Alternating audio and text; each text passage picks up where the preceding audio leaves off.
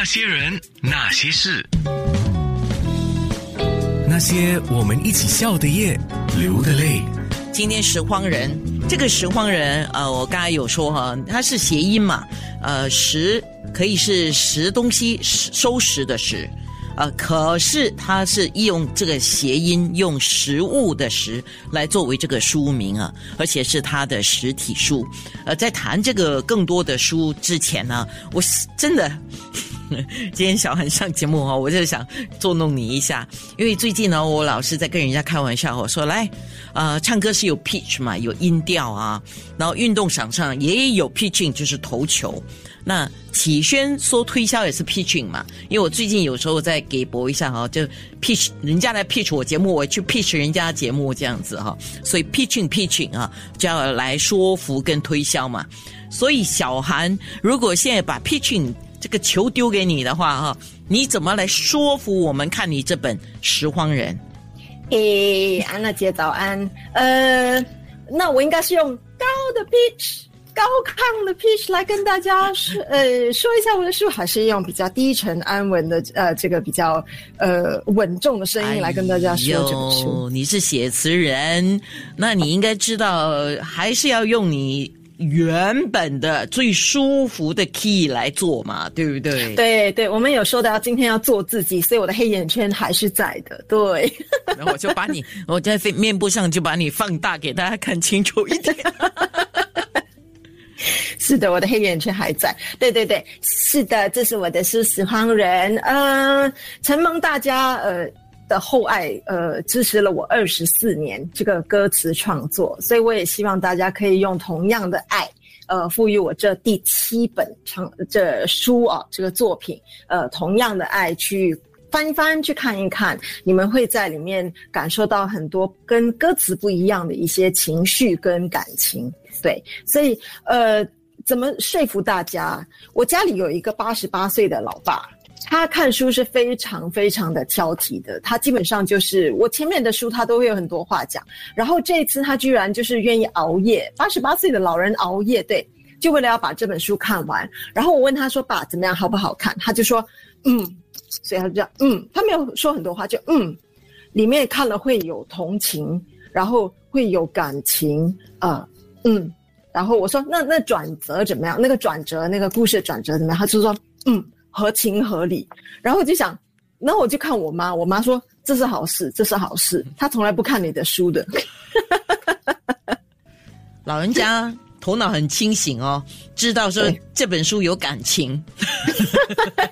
因因为他其实之前我的两本书都是给呃中学生看的，所以他就觉得说哎兴趣发发中学生的事情。然后这本我拿去的时候，他就然后他第一个他就说这个画面，说这个鱼。画什么鱼？然后就说：“哎，我们家有画画天分。”他夸夸夸我的时候，还夸顺便夸他自己。他说：“我们家的人有画画天分，这样子。”对，所以，所以我觉得，呃，如果我那么挑剔的老爸都觉得可以看，那我我觉得说，应该大家也应该会喜欢吧。这一次你是用长篇小说的方式来写吗？嗯啊，为为什么你会用长篇小说，而不是用短篇或者是短文？呃，其实我有想过用深夜食堂，你知道那个日剧《深夜食堂》嘛？就是它是一集一集的，所以我有想过用这样的方式去写，就是主要是可能一个人物或者一家餐厅，然后呃来不同的顾客这样子，来来带出这拾荒人的故事。可是我就觉得说，因为拾荒是。怎么讲呢？他这个课题会比较重，然后我想要表达的东西比较多。我觉得我还是希望可以好好的有空间去发展里面的人物，各个不同人物对拾荒或者是对价值，呃的这个呃在生命中当中的一些转折、一些一些遭遇这样子。所以如果说我写成短文或者是短篇小说，就对，而且我也挺久没有写长篇小说了，因为我。第二本书是长篇小说，然后之后就是励志文呐，还有就是那个 两篇，还有两本那个中学生的读物这样子。嗯，我有很多问题要问你。呃，说这个歌呢，啊，我我自己也很喜欢这首歌，这首歌在我们的电台的歌单里面啊。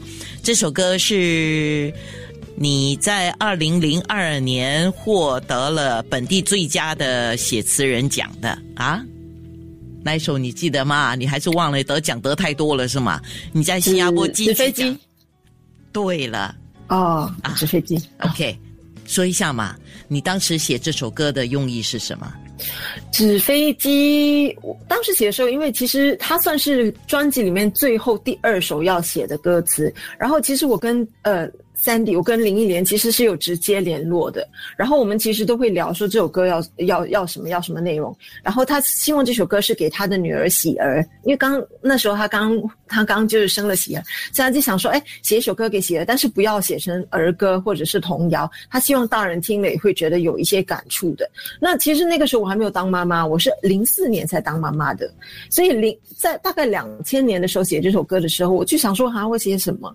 后来我就想到，其实我童年年过得蛮苦的，因为我童年是在租赁祖屋里面度过的，呃，没有太多的资源可以买玩具，所以其实里面的我们。童年里的玩具都是自己做的，所以我就我我妈妈有一个朋友，她是专门就是他在一个纸皮的工厂里面工作，所以就有很多大大小小不同形状的纸皮带回来，就送给我妈妈，我们就做玩具啊，做火车，做呃图书管理员，所以我们要做图书，还有就是我们最方便就折纸飞机，所以我们租赁组屋那边有很多的那些。臭男生，那些男生常拉我跟我姐姐的辫子，我们的辫子很长，头发很长嘛，然后我们就想说，哎，我们要怎么去跟他们一起玩的同时，懂得保护自己，就是用纸皮折成的纸飞机，其实是非常的尖，非常的 非常的硬的，所以那个除了是一个玩具，它也是一种武器。但我就觉得说，那个纸皮做的纸飞机，其实在飞那个，因为租赁组屋其实那个组走廊是非常非常的长的，所以我们在。如果技巧很好的话，其实我们的那个纸飞机因为很尖很硬，它其实可以从租赁组的一个呃一一边可以飞到走廊的另外一边，就是直直的飞过去，那个感觉非常非常好。对我在我的记忆里面还是非常的清晰，那个那个画面，所以我就想说啊，那我就写这个那个呃纸飞机的折法，到现在我还记得吗？对，藏在回忆里陪我们长大，所以这就是我当时写的。然后林忆莲也唱了这个歌，然后那几年那那一两年的全全，他就是做了一个一个巡回演唱，然后他的舞台都是折成，就是叠成一个纸飞机的形状，所以还蛮感动的。这首歌的对我的意义非常的深深深远。嗯，是虽然是写给小孩的歌，可是我们这些大人，尤其是经历过我们这个成长年代的同同一辈的人啊，我们都很有感觉。所以每次听纸飞机的时候，有一种说不出来的快乐，你知道吗？因为以前我们难得有玩具，能够折一个纸飞机在玩哦，已经是很开心的。就听歌好像回味那个快乐这样，所以你听这个歌，你也很喜欢，也很快乐。这是林忆莲其中一首我很喜欢的歌。那谢谢小韩哦，谢谢飞机。那些人，那些事，那些人，那些事，那些我们一起笑的夜，流的泪。哦，今天是那位拾荒人上节目来，就拾荒人的作者小韩，也是我们新加坡很熟悉的啊，很棒的一位写词人哦。你你说你想通过你这个长篇小说的故事，要提醒所有在看的人，正视正面的面对了，正视自己对于价值两个字的态度，是否是生命的一切都该是第一手的啊？最新鲜的，哎，其实这个我们买东西的时候时常有这个感觉哈，第一手的、最新鲜的、最完美的，才值得去推崇、去宠爱、去崇拜。还是得不到的时候去捡别人施舍的，去乞讨的，就等于是在委曲求全。别人施舍的或者要来的，是否就不该被珍惜？那问回你自己，你自己的价值观。我的价值观是，我觉得没有一个人是完美的。然后我觉得说，其实表面越完美的人，他的内心越残缺，因为他花很多的力气跟时间去完去维持这个完美的这个外观，所以这些其实是不可靠的。反而我觉得那些真性情的人是我比较喜欢的。嗯，然后价值这个东西，我觉得说，呃，我们刚才有说发光点的这一块，所以发光点其实每个人都有，呃，只是你知不知道而已。知道自己的发光点，加以加长，呃，发挥跟这个加强。的这些人，他可能就会加强，对他就会成功。可是那些可能还没有发觉的，我觉得说，身为朋友，其实你可以去帮他，呃，把这个发光点给放出来。我觉得这是很重要的，而且发光点不一定就是优势，它呃优点，它也可能是缺点，对，所以。呃，简单的说，你这个想法就是举一个最简单的啦。就父母对于孩子来讲，很多时候以前我们常讲嘛，啊，你一定要考 A 啊 A 啊 A 啊 A，啊全部考 A 啊，或者是 B plus 嘛，那你才是发光发亮的嘛。很多父母这样子想，一定要考考试，学术学术上的考试，呃，却没有去注意到，其实他的小朋友其实。他可能打球打得很好，或者是弹琴弹得很好，或者是玩游戏玩得很好，这些可能对一般的人来讲都不是发光点。但是如果你能够发觉到他的发光点，你的意思就是说，让他朝这个方向去，把自己加强发亮，大概是这样。没错。没错，因为我们家小朋友其实因为我是科学出生的嘛，我在 A Star 那么多年，对，还对，然后我的先生是呃是那个家庭医生，所以其实我们两个都是理科生。那我们女儿大概理应也是理科生，可是我们女儿一点都不喜欢理科，她就是喜欢历史。然后很多人说读历史做什么？你要做管呃图书管理员，考古考古。他说很多人就会这样子讲，做图书管理员嘛，我就觉得怎么这样子讲，呃，或者是所以他都是念文科，那很多人就哈念文科没有未来，我说念文科才有未来，好不好？因为我觉得说念文科，如果这个孩子喜欢，他就会念得很好，他就会很喜欢，然后以后往这一方面去做的时候，他其实是很热情的。与其与其这样子，如果说我。与其说我去逼他去读理科，然后天天补习，到最后他最讨厌就是理科的科目，他到最后也不会去追求这一块。那我何必去逼他？所以我觉得说这个发光点是作为家长要去看，要要去发掘的。他擅长做的事情，其实应该让他让他更多机会，给他更多机会去去发挥。我觉得这才是比较聪明的做法。呃，二零一九年八月，你说你就是兴起了要写这么一部《拾荒人》嘛，啊，呃，然后二零一一九年到现在三年多，差不多啦，算三年多了哦。这些年呢，我们讲这些年，因为我们都在大疫情的情况之下嘛，嗯，你觉得你自己有怎么样的变化吗？有很多的变化。首先，呃，首先写这本书。他给我很大的疗愈，因为我写这本书的时候，我不停的在提醒我自己，我其实是有价值的。因为写这本书的时候，对，呃，被丢掉的食物可以拿回来再煮，可以再做成高级料理；被丢弃的人可以被就是回收，然后好好的照顾他，可以有第二次的生命。这样子，我觉得说，其实这本书让我有在写的方面，然后再加上因为疫情的关系。我为了这本书，我要知道这个里面的这个菜单，因为我要写菜单，书要写菜单，因为餐厅嘛，所以那菜单如果那个口口味呀，它的那个口感不可以有违和感的话，我必须要自己亲自去试。所以我在那期间，我也做了很多的饭，我煮了很多的晚餐，很多失败之作，但是我做了很多的饭，做了呃，然后我觉得那个过程是挺疗愈的。然后当然我也读了很多。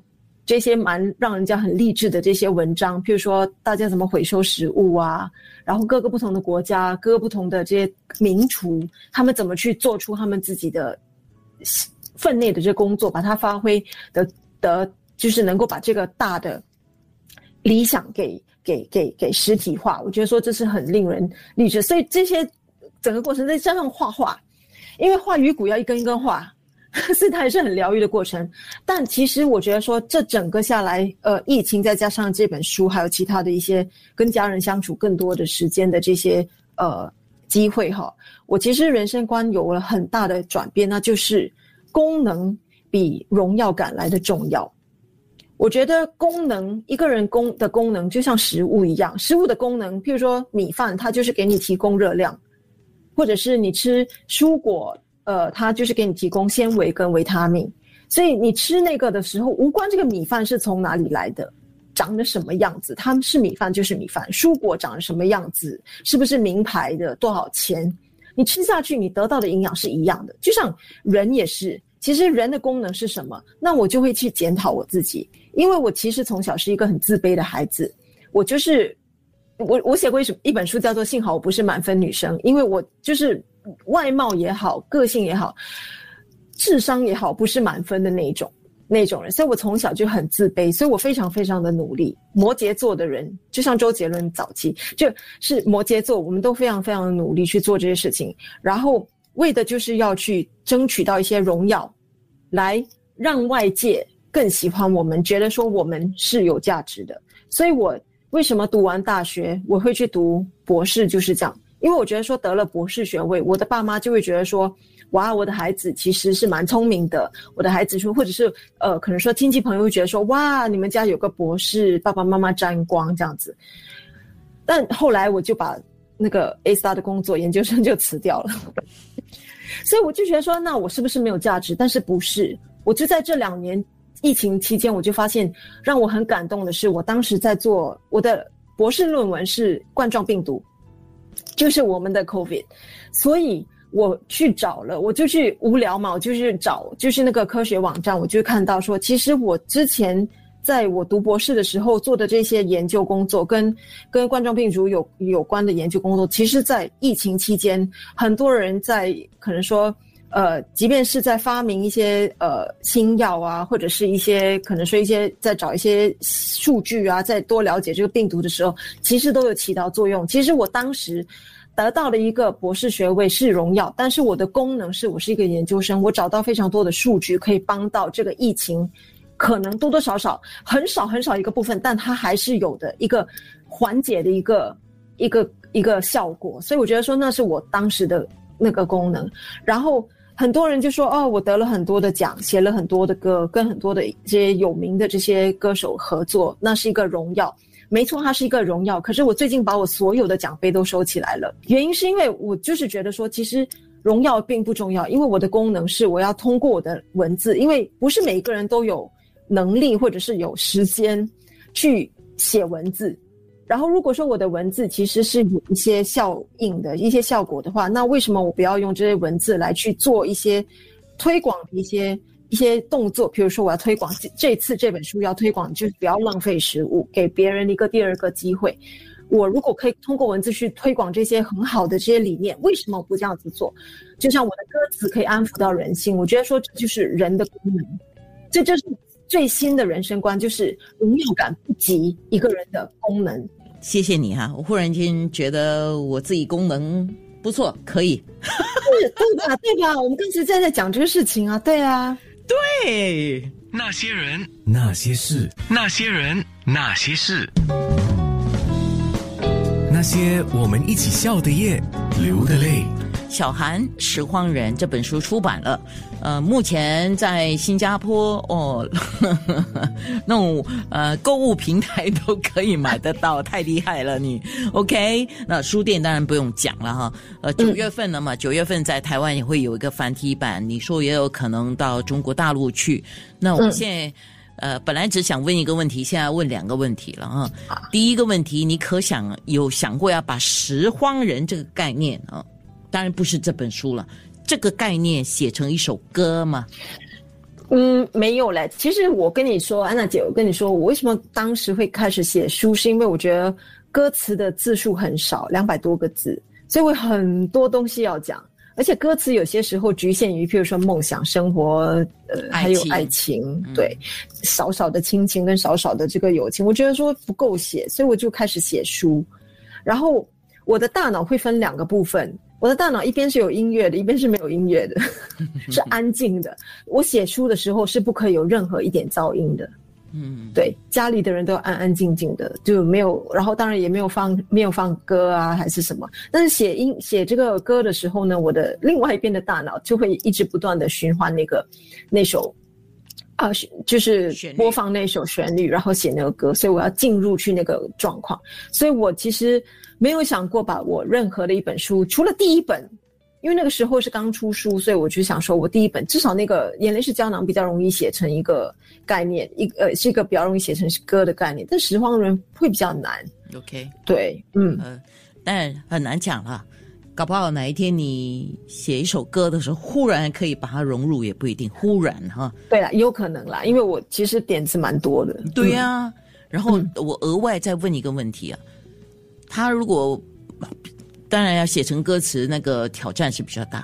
变成，因为反而它是长篇小说嘛，变成一个现在也不用到长，不用到连连续剧这样太恐怖了哈，就是那种网剧吗？啊，嗯，我不晓得啊，随缘吧。其实之前我的书也有去谈，去谈其中一一本小说也有去谈，呃，一个就是一个网剧还是一个电视剧，那后来就没有谈成，因为刚好又撞到 COVID。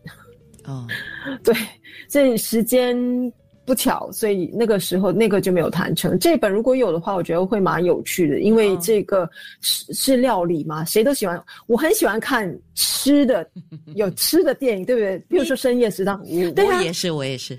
是啊，其实《深夜食堂》的那个料理很简单，对吧？但是你还是觉得说好好吃，看肚子好饿，不可以半夜看这样。对。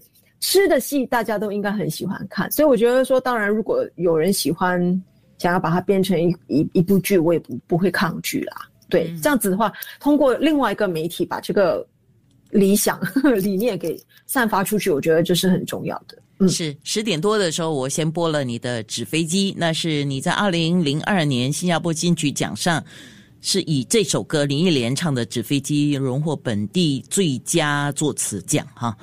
呃，然后呢？隔两年，二零零四年，你又同样是在金曲奖上，你以另外一首歌获得了最佳本地作词，就是我个人也很喜欢的。不过这个蔡健雅所唱的《无底洞》啊，嗯，他应该说的还是有一些人生啊，不完全只是爱情吧。啊，对对对，但是他主要的那个灵感来源是因为我有个朋友，就是我陪他哭到在痛哭流涕，两个人抱在一起哭到半死，因为他失恋，然后不到三个星期他就有新的男朋友了，我就觉得傻眼。对，而且不是那种他喜欢的类型，然后我就发现说，哦，原来他是喜欢谈恋爱的感觉，他不是喜欢那个人，所以我就写了大部分的人都想通，喜欢的是爱情的脸孔。对，就是这样。对呀，那个那个无底洞哈。呃，其实像你，我们拉回你今天这个主题嘛，拾荒人啊，如果再这样浪费下去啊，真的就是一个无底洞了。再浪费下去，我觉得大家都没饭吃，真的是没有饭吃。嗯，现在的食食粮食短缺问题会越来越严重，除了因为浪费，也因为就是现在有那个温室效应嘛，所以其实很多的这些食物的产量都略略减，去锐锐减嘛，对。所以我觉得我们还是要好自为之啦，人类。嗯，Don't overstay our welcome。那些人，那些事。